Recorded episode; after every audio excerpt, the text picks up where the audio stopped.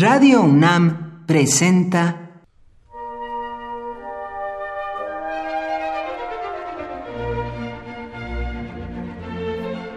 Cuaderno de los Espíritus y de las Pinturas por Otto Cázares.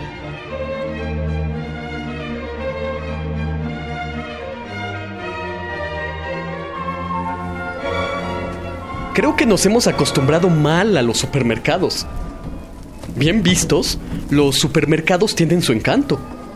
No abundan las personas que experimenten goce estético ante los escaparates de latería apilada, ni ante el juego multicolor de envases de los detergentes de piso, pero uno podría arrojar una mirada de artista sobre estos pasillos como cuando Chesterton escribió acerca de una dulcería, donde se apilaban caramelos de muchísimos colores y formas. Los dulces, dijo Chesterton, son las mejores joyas. Los niños tienen razón. Los dulces hacen que uno experimente la feliz sensación de que se comen rubíes o esmeraldas. Después, la dulcería lleva a pensar a Chesterton en los vitrales multicolores de un rosetón de una alta catedral gótica.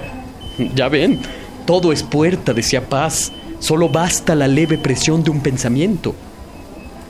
Cierto, quizás lo que resulta irritante de un supermercado es su extrema uniformidad, su uniformidad de muerte.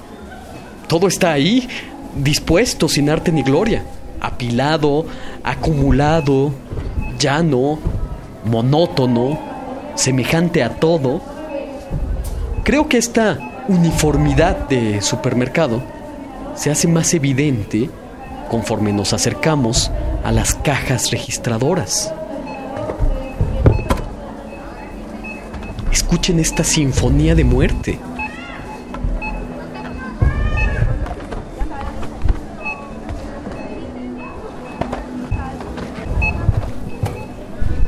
Michel Chion, un estudioso del sonido, dice muy bien que un sujeto en una caja registradora tiene entre manos mil productos distintos. Tiene botellas de toda especie y de todos los colores imaginables.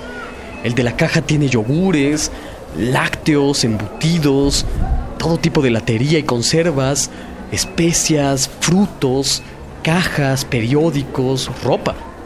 A todos los productos, sin excepción, la caja registradora responde con un único sonido, ese bip de muerte. ¿Es esto una especie de mensaje de alarma en clave Morse?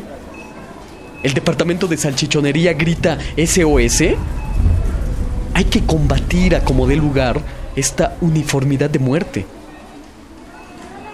Se me ocurre, ¿por qué no que a cada artículo del supermercado le corresponda una nota distinta?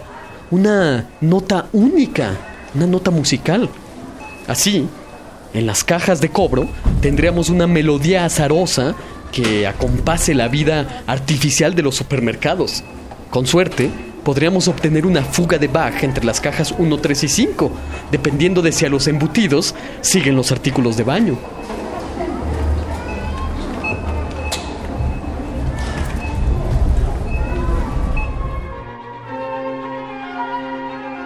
Por hoy, Otto Cázares cierra el cuaderno de los espíritus y de las pinturas.